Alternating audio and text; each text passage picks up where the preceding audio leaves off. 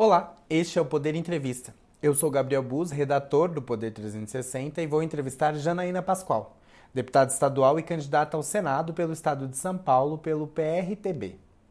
Janaína Pascoal tem 48 anos, é advogada e professora da USP, Universidade de São Paulo. Em 2018 foi cogitada como vice na chapa do então candidato Jair Bolsonaro, mas recuou disputou uma vaga na Assembleia Legislativa de São Paulo, sendo eleita com mais de 2 milhões de votos. Janaína Pascoal, obrigado por ter aceitado o convite. Eu, eu agradeço muito a oportunidade, cumprimento a toda a equipe do Poder 360 e estou à disposição. Agradeço também a todos os web espectadores que assistem a este programa. Essa entrevista está sendo gravada no estúdio do Poder 360, em Brasília, em 29 de agosto de 2022. Para ficar sempre bem informado, inscreva-se no canal do Poder 360, ative as notificações e não perca nenhuma informação relevante. Candidata, eu começo a entrevista perguntando sobre a Carta em Defesa da Democracia, liderada pela Faculdade de Direito da USP, a qual a senhora faz parte. A senhora não assinou e disse ser um manifesto pró-Lula, por que a senhora avalia dessa forma e como a senhora analisa esse manifesto? Vamos por partes. É, o, que, o que eu disse, eu tentei dizer, foi que virou um manifesto pró-Lula. Eu conheço muitas pessoas que assinaram essa carta, que não são petistas, que não são lulistas, mas sentem algum desconforto né, com a situação vivenciada e decidiram assinar a carta, vamos dizer assim, com, com boa fé. Porém, a esquerda, que é muito habilidosa, capturou a carta. E por estarmos num ano eleitoral, ela acabou virando né, uma carta contra Bolsonaro e a favor de Lula. É, não precisa do, de muito esforço para perceber isso, basta olhar que estavam lá todos os candidatos da esquerda. Né? Eles transformaram aquele evento, que a princípio seria um evento da sociedade civil, num evento político partidário. Né? Então, eu não teria como assinar. Por conhecer a dinâmica, a faculdade, o envolvimento da faculdade com a esquerda, mesmo sem esperar o dia do evento, eu já sabia o que ia acontecer. Então, realmente não assinei e não me arrependo de não ter assinado. O que a levou a concorrer ao Senado? Foram vários fatores, mas o principal deles é perceber que o Supremo Tribunal Federal vem se agigantando, né, num mau sentido, é, no decorrer do tempo, e o Senado, por outro lado, que seria a casa constitucionalmente incumbida de se contrapor ou de impor alguns limites aos excessos do Supremo, tem se apequenado. Então, eu entendi que a minha formação jurídica, o meu conhecimento da teoria do Estado, do papel de cada poder, seria ah, muito importante naquela casa que é legislativa, mas também é um tribunal. Então, eu fiz um exercício, uma análise, para avaliar onde né, uma pessoa como eu, com as minhas características, com a minha formação, seria mais útil à sociedade. E eu cheguei à conclusão que seria no Senado. E, diante dessa conclusão, eu não poderia me omitir, entendeu? Eu não poderia, é, sob ponto de vista moral, ético, de responsabilidade social, escolher uma eleição mais segura para mim, mais fácil, né? É, do que enfrentar aquela que eu entendo que seria e é a necessária. Né? Então, assim, essa foi a principal razão. Em segundo plano, eu também te digo, eu tenho assim muita resistência ao sistema eleitoral vigente no Brasil, ao sistema partidário, e os candidatos com potencial de voto são vistos é, com um olhar assim muito coisificado. Né? Os partidos grandes todos me convidaram, me ofereceram benesses, né? dentro do sistema, fundo partidário elevado, tempo de TV, mas não para concorrer ao Senado, para concorrer à Câmara, porque eles entendiam que eu puxaria mais candidatos e aí traria mais dinheiro e mais tempo de TV. Eu, eu não consigo deixar de ver isso como uma prostituição. Então, eu não poderia me submeter e fazer parte de algo que eu abomino. Eu abomino. Em 2018, a senhora foi cotada a vice-presidente na chapa de Bolsonaro, mas recuou. Neste ano, a senhora disse que o presidente tenta destruí-la. O que mudou nesses quatro anos? Veja, o presidente, infelizmente, ele se ilude com aquelas pessoas que o aplaudem.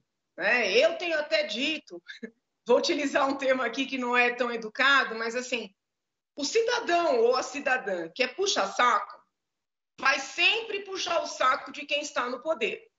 Então, o presidente se ilude com as pessoas que estão ali ao lado dele, aplaudindo tudo. São pessoas que ele perdendo, se ele perder nestas próximas eleições, é, vão dar um jeito de rapidamente se afastar para puxar saco de quem ganhar, entendeu? Então ele se ilude, é, ele não consegue entender que uma opinião divergente, é, uma ideia diferente, uma manifestação, às vezes até contrária, não significa é, inimizade, não significa desejo de, de, de prejudicar o governo dele, muito ao contrário. Então, ele, infelizmente, né, escolheu uma outra ideologia, um outro grupo, uma outra sistemática, né? E, e, lançou o candidato dele que não queria concorrer ao Senado. Isso todo mundo sabe. Ele não queria é, para me prejudicar. Porque, assim, o intuito dele é provar que sem ele eu não sou ninguém, entendeu? Então, é uma dinâmica, assim, meio, meio insana, a meu ver. A sua postura não pode afastar os eleitores do presidente da senhora? Amigo, é... pode. Mas a gente tem que escolher o que, que é o, o que, que é melhor na vida, né? É falar o que as pessoas querem ouvir para conseguir alguma coisa ou é falar o que, pelo menos no meu entender, a sociedade precisa ouvir, independentemente de qual seja a consequência disso. A minha vida inteira, você bem disse, eu tenho 48 anos, mais de 20 anos na advocacia, mais de 20 anos na docência universitária, né? É, se você for conversar com as pessoas que conviveram comigo ao longo do tempo, você vai sejam pessoas que gostem ou não de mim, você vai colher o seguinte depoimento: ela nunca agiu, fez ou falou algo para obter alguma vantagem pessoal, para subir um degrau, entendeu? Eu sempre falei o que eu acredito que é o certo, com o objetivo de colaborar com a sociedade. Então, eu não vou mudar agora. Né? É, é, eu lembro quando o doutor Hélio Bicudo aceitou fazer o impeachment comigo, né? ele disse que uma das razões que o fizeram é, mergulhar nessa aventura, porque não era brincadeira, quando a gente começou, ninguém poderia imaginar que chegaria onde chegou. Mas ele disse assim, Janaína, eu quero fazer alguma coisa, porque eu me lembro bem quando o Lula e a Dilma disseram que para ganhar a eleição eles fariam o diabo. Né? Eles fariam o diabo. Então, doutor Hélio Bicudo me falava muito dessa frase. Então, é isso, eu não estou disposta a fazer o diabo para me eleger, entendeu? Eu entendo que eu sou a melhor opção, falo isso respeitosamente. Estou falando do cargo em questão. Talvez se fosse uma outra eleição, eu não falaria isso, mas para o cargo no Senado, eu não tenho a menor dúvida que eu sou a melhor opção. Então, eu estou colocando meu nome à disposição, né? e a população vai decidir, porque democracia é isso. Recentemente, a senhora afirmou que a briga do presidente Jair Bolsonaro com o Supremo Tribunal Federal era teatro. A senhora ainda mantém essa avaliação? Eu vou explicar o contexto. Eu penso assim: houve o 7 de setembro no ano passado. Eu, eu inclusive, estava no Mato Grosso, Fui à manifestação que teve lá, muito pacífica, muito bonita, nada assim que pudesse ser caracterizado como antidemocrático, nem em termos de cartazes, faixas, nada, nada. É, aí, depois de um tempo, teve aquela situação da carta do Temer, entendeu? É, que foi uma situação desconfortável para todas as partes, o Temer fazendo jantar para rir do presidente, então fica um negócio esquisito. Parece que ele fala uma coisa para a torcida, mas que internamente a situação é outra.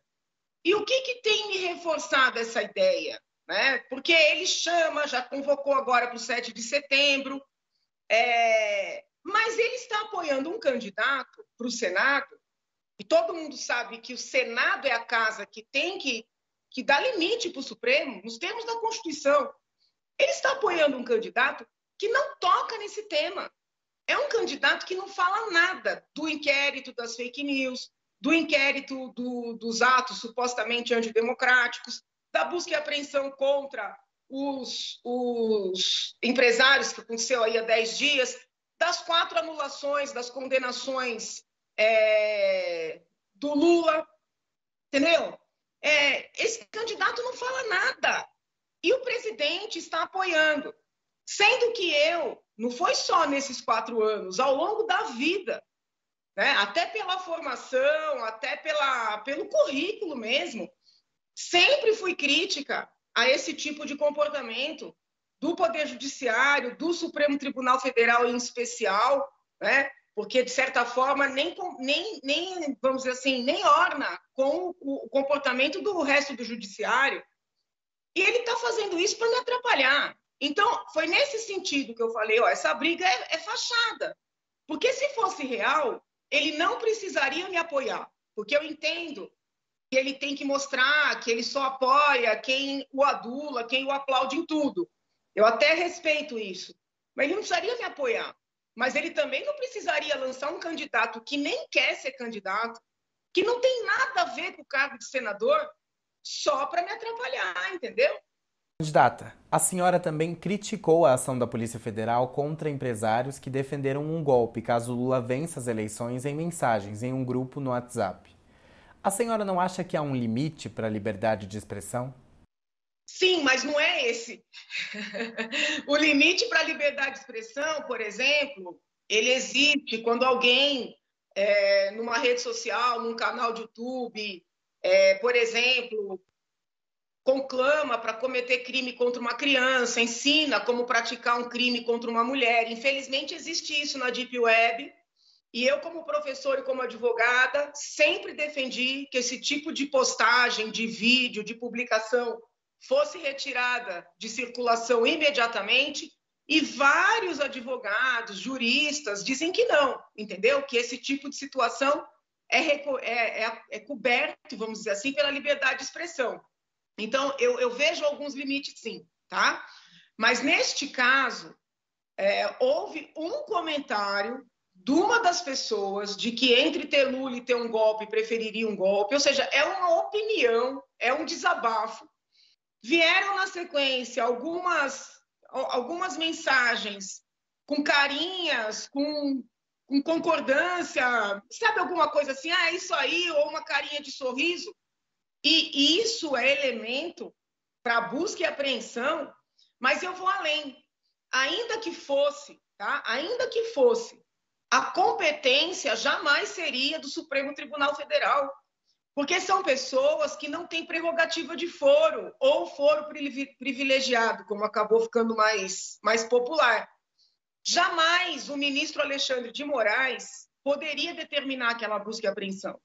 Então, o que nós estamos vendo é que o Supremo Tribunal Federal, na pessoa do ministro Alexandre de Moraes, se transformou numa corte que entende a revelia da Constituição Federal, que tem jurisdição no território nacional inteiro e sobre qualquer cidadão. Qualquer cidadão que fale qualquer coisa do Supremo, eles estão entendendo que eles têm competência para mandar buscar, para mandar prender, para mandar fazer apreensão. Então, assim, isso não tem respaldo na legislação. E eu não vi o candidato do presidente falar uma frase sobre isso. Ele só fala das naves, só manda abraços espaciais. Qual a utilidade disso no Senado? Eu não desmereço a formação dele, a história dele, entendeu? Mas qual é a utilidade disso no Senado? Por isso é que eu digo que é teatro. Hoje, a senhora divide votos da direita com o ex-ministro Marcos Pontes. Como convencer o eleitor que a senhora é a melhor opção? A única maneira é dizendo, mostrando né, que o Senado é uma casa legislativa e para legislar a formação jurídica faz diferença. com todo respeito aos parlamentares que não têm. Agora, no Senado Federal, que é também um tribunal, essa formação jurídica consistente é essencial. É essencial. Ademais, né, lembrando que nós estamos numa situação de conflito entre os poderes, porque isso é fato, porque o Supremo Tribunal Federal não está conseguindo se manter né, nos limites das suas competências, ter senadores que compreendem tecnicamente isso, que conseguem explicar isso numa tribuna, que conseguem é, é traduzir para a população né, o que está acontecendo, faz toda a diferença. Hoje no Senado nós temos quem? Nós temos o senador Girão do Ceará, que não tem a formação jurídica, mas está tendo muita coragem de se manifestar claramente sobre esses excessos. Quando o presidente tomou posse, estava se formando no Senado um movimento importantíssimo chamado Muda Senado.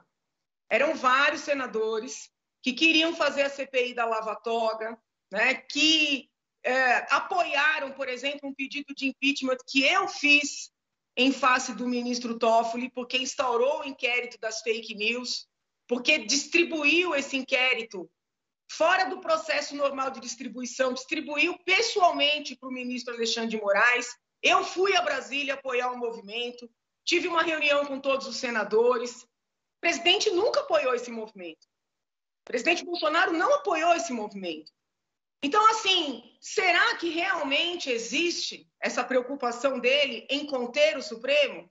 Ou é uma. Ou ele vem falando isso para manter a militância ativa? Consegue entender? Essa aqui é a minha dúvida, porque, veja bem, eu, eu não sou uma eleitora da esquerda, tá? Eu não voto na esquerda. Né? Respeito, tenho amigos, até parentes esquerdistas convivo bem com os meus colegas de assembleia, mas eu não voto na esquerda. É provavelmente, né, no, eu voto no, eu, no segundo turno, principalmente, eu vou votar no presidente, entendeu? Então, o problema aqui não é de preferência. O problema aqui é de coerência. Eu observo o que ele fala para a torcida dele e como ele age. Um presidente que quer conter o Supremo apoia o movimento Muda Senado, entendeu? Apoia a CPI da Lava Toga, não traz um candidato para tirar vaga da única candidata que enfrenta o Supremo tecnicamente. Por isso é que eu disse que é teatro, ou pelo menos aparenta ser. Em entrevista aqui no Poder 360, Marcos Pontes diz que espera estabilidade emocional da senhora na campanha. O que a senhora espera dele na disputa? Olha, eu espero que ele explique, né? Como é que ele vai agir diante do ex-presidente Lula, caso eleito, né? levando-se em consideração que o ex-presidente Lula pagou 10 milhões de dólares para que ele fosse para o espaço, sendo que não estava no momento dele ir, houve um pagamento para inverter a fila. Poucas pessoas sabem disso. Então, será que esse homem, que é o astronauta, graças ao Lula, vai conseguir fazer uma resistência ao governo Lula? defendendo as pautas da direita, como a defesa da vida, a defesa da família, a defesa das liberdades, eu não sei. Ele nunca falou claramente sobre isso. Eu quero que ele explique por que ele voltou do espaço em março e imediatamente pediu aposentadoria e em dois meses estava aposentado, entendeu? indo para a iniciativa privada para ganhar dinheiro, no lugar de compartilhar com o Exército, com a FAB, né? tudo que ele aprendeu nessa viagem. Ele tinha apenas 42 anos. Ele não estava ainda no momento de se aposentar.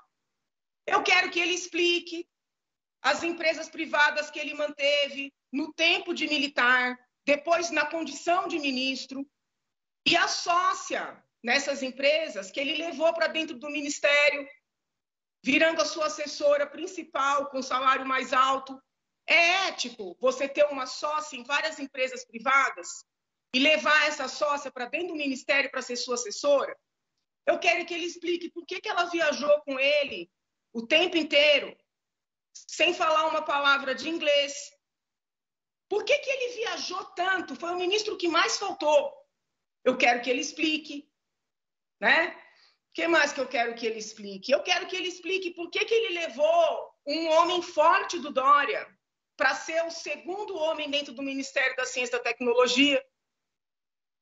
Então, essas coisas que eu gostaria que ele explicasse, e ele só manda abraço espacial.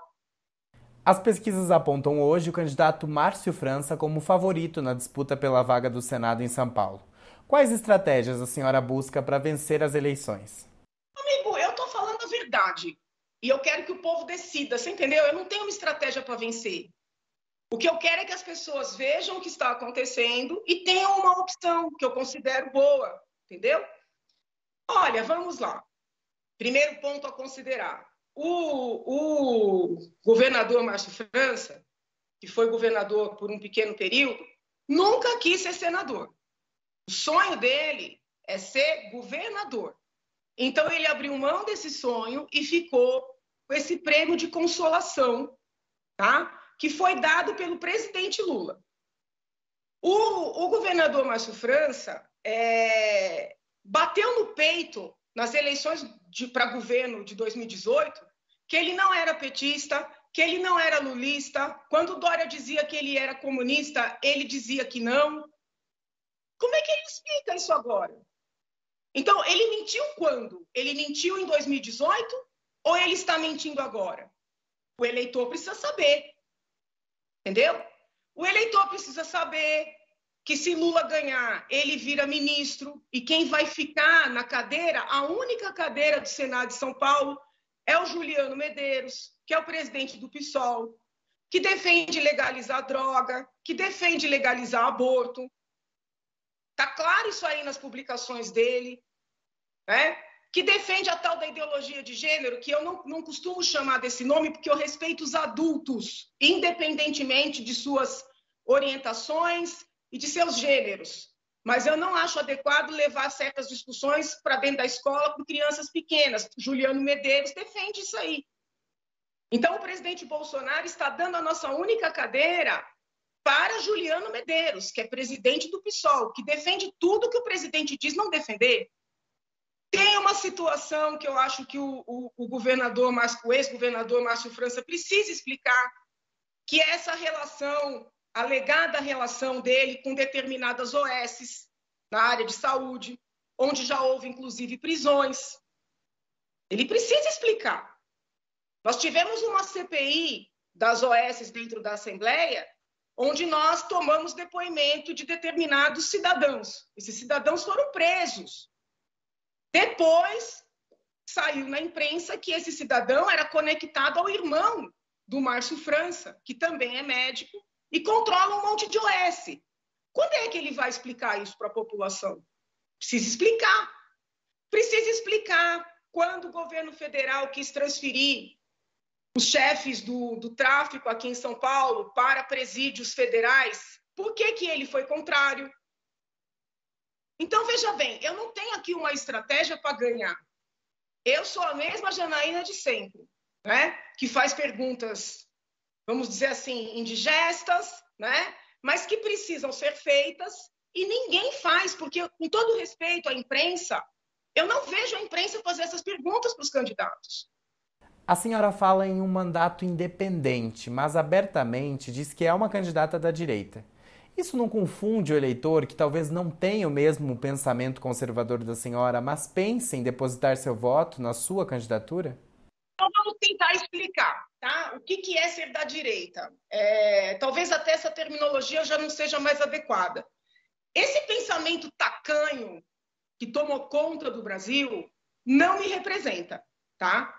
Então, assim, é, a vida inteira, e eu tenho textos escritos sobre isso, eu defendi o direito dos homossexuais, dos transexuais, mas sempre defendi o direito das crianças serem crianças. Eu não acho saudável que queiram, vamos dizer assim, etiquetar crianças como hétero, como homo, como trans. Porque crianças são apenas crianças, elas podem brincar de boneca, de carrinho, de futebol, de bailarina, você entendeu? Então, o que está acontecendo? No, no lugar da gente respeitar a criança, é, com essa loucura do politicamente correto, estão querendo etiquetar uma criança. E toda vez que você etiqueta alguém, é difícil você se livrar dessas etiquetas ao longo da vida, entende? Então, eu, eu sou contra essa invasão de assuntos adultos na vida das crianças, mas eu respeito a, as pessoas adultas nas suas, nas suas orientações e escolhas. Consegue entender? Tá? Com isso, eu desagrado gregos e troianos. No tema do aborto, eu sou contra legalizar o aborto. Fui para o Supremo né, para sustentar oralmente contra a ação do, do, do PSOL, que pede a legalização, não é só a descriminalização, não, pede a legalização. Mas eu também sou contra mexer na lei penal vigente, que não pune o aborto em três situações: a mulher grávida por estupro, né? a mãe que corre risco de morte e a gestação de anencefálico. Com esse meu posicionamento, eu desagrado gregos e troianos. Tá compreendendo? Então, assim, eu prefiro explicar as minhas ideias e as pessoas avaliam do que me, me encaixar no, no, no, O que, que é ser de direita hoje, a meu sentido? É defender o indivíduo, sabe? Defender o indivíduo nas suas peculiaridades, o esquerdista, por princípio, ele, ele passa uma régua. Todo mundo é igual em tudo, todo mundo tem que defender as mesmas ideias, entende? O direitista, ele quer dar liberdade para o indivíduo. Liberdade para o indivíduo se manifestar, liberdade para ele defender suas ideias. Você até pode ajudar em termos sociais, mas você não quer tornar a pessoa cativa, entendeu? Eu não sou contra. Às vezes as pessoas falam assim para mim, Janaína, como assim você é de direita e é a favor de pautas sociais? Eu falei, mas desde quando a direita é contrária? Entendeu? A dar condições das pessoas andarem pelos, pelas próprias pernas. Né? O que eu sou contra é você estabelecer benefícios para deixar a pessoa cativa, entendeu? É você deixar a pessoa cativa. Então, assim, é mais fácil eu explicar o que eu penso do que dizer, ó, oh, me encaixo nessa ou naquela caixinha. Em caso de derrota, quais os seus planos? Olha, é, eu, meu mandato vai até dia 15 de março de 2023, né? Então, eu pretendo cumprir com a mesma dedicação, com a mesma seriedade, né? Esse mandato até o final, o gabinete mais enxuto da Assembleia, parlamentar mais presente na Assembleia, entendeu? Com olhar técnico, não teve um projeto que não passou ali pelo meu crivo. Eu pretendo terminar o meu mandato da mesma forma, tá? E aí, é, terminando o mandato, imediatamente finaliza a minha licença não remunerada na USP, que foi tirada para cumprir o mandato. Então, eu já, já volto para as minhas aulas, né? já me apresento para retomar as minhas aulas. Aí, preciso avaliar, porque eu saí do escritório é, em que eu era sócia, preciso avaliar se retorno para o mesmo escritório, se abro um escritório só para mim, entendeu? Mas eu volto para minha vida, que graças a Deus sempre foi boa. Quem a senhora deve apoiar para o governo de São Paulo? Olha, eu vou ficar neutra. Sabe por que eu vou ficar neutra? Porque eu acho que as mulheres precisam se impor um pouco mais. Eu fui muito maltratada pelos candidatos, sabe? Eles. Eu não sei por quê. Veja, eu fui a mulher mais votada em 2018. Pode ser que eu não tenha cinco votos em 2022, mas eu fui a mais votada. E eu fui tratada como lixo por todos eles. Porque eles querem ter o seu candidato ao Senado, candidatos homens, que nunca passaram, alguns nunca passaram pelo teste das urnas, se passaram, não tiveram o sucesso que eu tive. Então, eles querem ter os seus candidatos homens, mas todos eles me querem no seu palanque, como a segunda, entendeu? Por isso que eu fiz a brincadeira da outra. Não nasci para ser a outra, porque eu recebi essa proposta de todos eles. Só do Haddad que não, porque realmente a gente está em, em espectros opostos, né? E tô para dizer que o pessoal da esquerda não cometeria as grosserias que cometeram comigo. Tô para dizer, entendeu? Isso precisa ser dito. Né? Ao, ao longo da minha vida na universidade, eu fui muito maltratada por homens esquerdistas, fui muito discriminada, mas assim, agora na política eu percebo um respeito maior, né? E a direita, impressionantemente, né, não me respeitou nesse processo. É, eu fui chamada para ser suplente de homens que nunca tiveram. O próprio astronauta, ele tentou se eleger no passado pelo PSB, que é um partido de esquerda, isso precisa ser dito, não conseguiu ser eleito deputado. Como é que eles telefonam para mim com 2 milhões de votos e pedem para eu ser suplente dele? Com a maior cara de pau. Entendeu? Então, assim, não dá, sabe? Eu tenho que me valorizar, porque assim as meninas que querem entrar na política veem que as mulheres precisam se valorizar. Nós não somos apêndices, nós não somos costelas, entendeu? Não pode um homem me telefonar e mandar eu desistir da minha candidatura. Tarcísio fez isso comigo. Tarcísio fez isso comigo. Entendeu? Eu sou nascida, crescida em São Paulo. Quando ele veio se aconselhar comigo no meu gabinete, eu já era pré-candidata ao Senado. Com que direito ele me telefona e manda eu desistir? Não, eu vou ficar neutra. Hoje, as pesquisas indicam um eventual segundo turno entre Bolsonaro e Lula, que lidera no primeiro turno. Caso o presidente perca a disputa e não seja reeleito, a senhora avalia que ele aceitará a derrota? Eu não entendi isso. Ah, se ele vai aceitar a derrota? Tem que aceitar, amigo. Tem que aceitar. Isso tudo aí é bravata. É para deixar a militância dele atiçada, entendeu? Tem que aceitar. Nós vivemos numa democracia, nós vivemos numa república, nós temos uma Constituição Federal vigente, entendeu? Quem ganhar vai, vai receber a faixa. Se ele não quiser participar da cerimônia de passar a faixa, é um direito dele, né? muito embora não seja o adequado. A gente tem que ter, você tem que ter a, a compreensão de respeitar o cargo em que se está. Entendeu? Então, se o outro ganhou, tem que passar a faixa. Se ele não quiser participar da cerimônia, tudo bem. Mas quem ganhar vai ser empossado. Agora, um jogo rápido. Eu falarei sobre alguns temas e a senhora responde brevemente qual sua percepção sobre o assunto e se é a favor ou contra. A senhora é a favor ou contra a legalização do uso recreativo da maconha, como está ocorrendo em vários países na Europa e também em vários estados dos Estados Unidos? Eu sou contrária. Eu sou contrária eu entendo que, com relação aos medicamentos, são casos muito pontuais em que eles são, vamos dizer assim, eficazes, como naqueles casos de convulsões sucessivas, mas houve um alargamento muito grande do recurso a esses medicamentos, muitas prescrições indevidas, tem o lobby das farmacêuticas por trás, sou contrária. A senhora é a favor ou contra cotas para minorias em universidades? Minorias é um termo muito genérico, né? Mas, por exemplo, para negros, eu sempre fui favorável, inclusive era voto vencido na USP, meus colegas todos eram contrários, eu sempre fui favorável e entendo que o ideal seria nós conjugarmos é, a cota para negros com carência econômica. Tá? Né? É, e eu acho que a gente não pode ter um número muito grande de vagas nas cotas, porque senão acaba abrindo uma porteira. O que a gente tem que identificar são aquelas pessoas mais capazes dentro dos grupos que, por questões econômicas, históricas, têm mais dificuldade de alcançar. Você entendeu? Eu poderia ficar três horas debatendo com você esse tema, é um tema que, que eu gosto muito, mas eu sou favorável.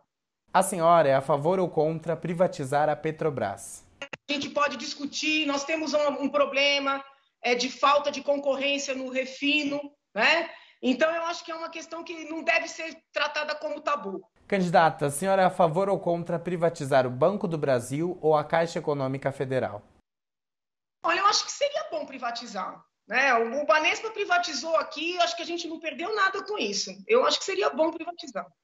A senhora é a favor ou contra as regras das leis trabalhistas, a CLT?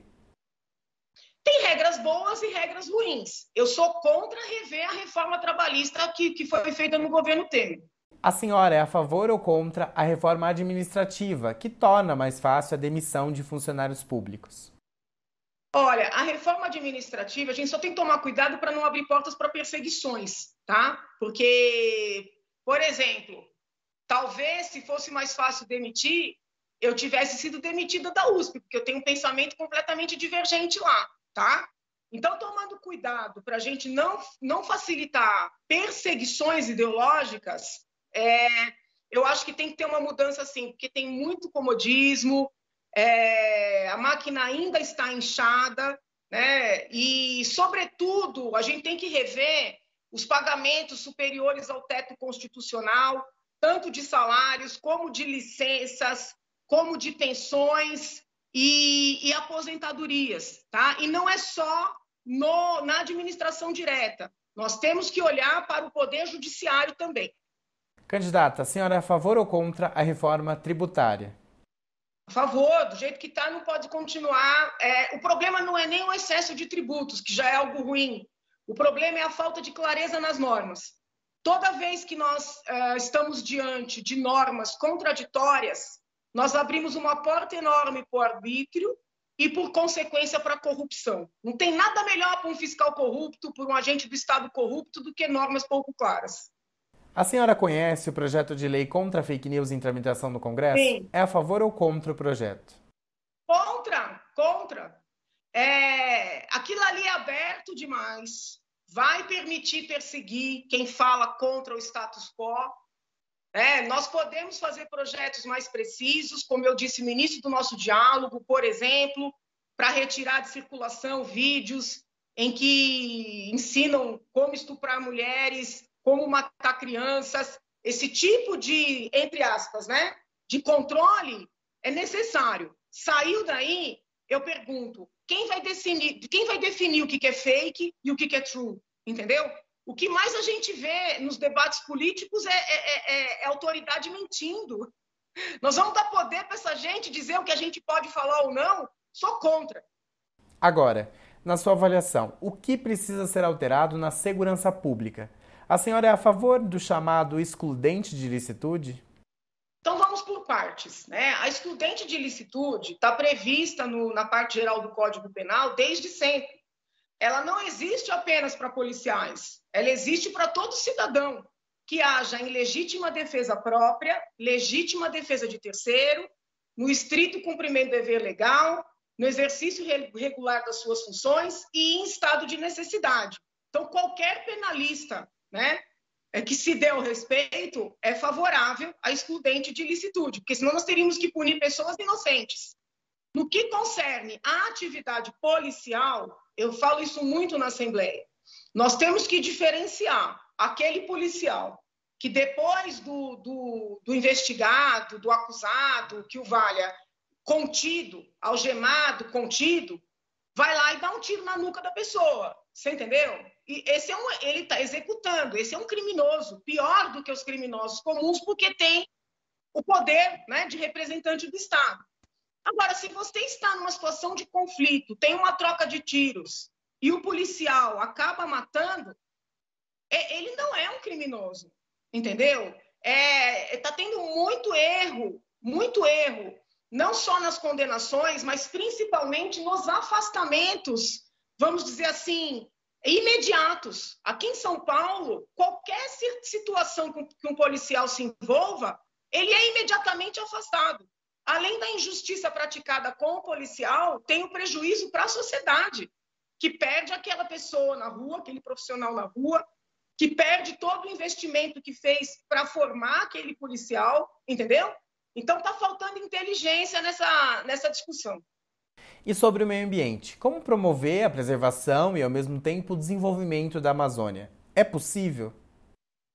Eu entendo que é possível. Nós, nós tivemos aí, nos últimos tempos, dois excessos, né? O excesso de uma superproteção ambiental em prejuízo do homem, que é o centro do meio ambiente, quer dizer, na minha perspectiva, né? Porque aí você tem várias teses acadêmicas, eu conheço todas, é, algumas colocam o homem como um ser como qualquer outro, né? Nesse no âmbito aí é, é, do meio ambiente. Eu não, eu entendo o homem, o homem, eu digo o ser humano, como o centro, né, do ecossistema. Então, por exemplo, eu fui para a Amazônia, visitei várias comunidades ribeirinhas, quando a gente conversa com as pessoas, elas não compreendem por que, que elas podiam fazer ali, plantar a sua mandioca, entendeu? Abrir uma clareira ali, ali para poder ralar a sua mandioca, e agora elas não podem. Então elas ficam esperando acontecer alguma coisa para elas ganharem cinco reais, dez reais para poder sustentar a família. Então essa excessiva proteção desprotegeu o ser humano, tá? Então isso é uma coisa. Outra coisa completamente diferente é a gente partir do pressuposto de que não precisa preservar as florestas, as águas, entendeu? Os mares, os rios. Então, é possível ter uma inteligência no meio do caminho, tá? Eu defendo o meio ambiente desde sempre, colocando o ser humano no centro, tá? As normas ambientais também são outras que precisam ficar mais claras. Por exemplo, a lei penal ambiental ela, muitos dos crimes dizem assim, contra a determinação da autoridade competente. Ninguém sabe quem é a autoridade competente e ninguém define quais são os limites dessa tal autoridade competente. Isso não favorece só injustiça, favorece corrupção. Que o cidadão diz, vem, chega, lava um alto, pede dinheiro, entendeu? Então, assim, talvez por ter 20 anos de advocacia e ter visto muita coisa errada na vida, eu trabalho com a vida real, você entendeu? Eu vejo assim muito intelectual falando, é, muito formador de opinião falando que não sabe o que é a vida real. Aí fica, ai não, mas o fiscal falou, ai, mas desculpa, o que mais tem é funcionário corrupto. Não vamos generalizar, entendeu? Mas a gente tem que ter normas claras para não favorecer abuso, arbítrio, corrupção. Chega ao final esta edição do Poder Entrevista. Em nome do jornal digital Poder 360, eu agradeço a candidata Janaína Pascoal. Eu que agradeço, uma honra participar desse diálogo. E às vezes eu sou muito dura, mas não sou brava. O povo acha que eu sou brava, não, eu sou firme, porque são muitos anos estudando o Brasil, me dedicando ao Brasil, e eu quero um Brasil bom para todos nós. Eu não quero que as coisas continuem como estão. Se eu precisar mentir ou me adequar entendeu? Para ter uma posição, para ver tudo continuar como está, eu prefiro perder. Agradeço também a todos os web espectadores que assistiram a este programa. Essa entrevista foi gravada no estúdio do Poder 360 em Brasília em 29 de agosto de 2022. Para ficar sempre bem informado, inscreva-se no canal do Poder 360, ative as notificações e não perca nenhuma informação relevante. Muito obrigado e até a próxima!